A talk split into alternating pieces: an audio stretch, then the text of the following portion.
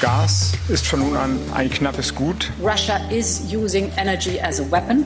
Europe needs to be ready. Es kommt eine sehr, sehr große Preiswelle auf die deutschen Verbraucherinnen und Verbraucher zu. Wie gravierend ist die Energiekrise, auf die wir da gerade zusteuern? Oder sind wir schon mittendrin? Ist Angst die angemessene Reaktion auf all das oder gibt es wirklich etwas, das wir tun können? Wir gehen als Fachjournalisten den aktuellen Entwicklungen in Sachen Energie auf den Grund.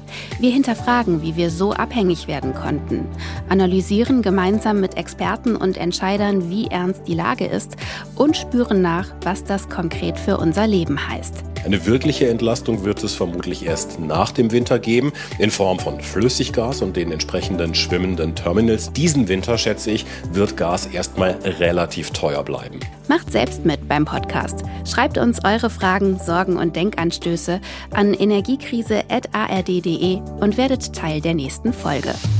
Energiekrise. Und jetzt ein Podcast der ARD.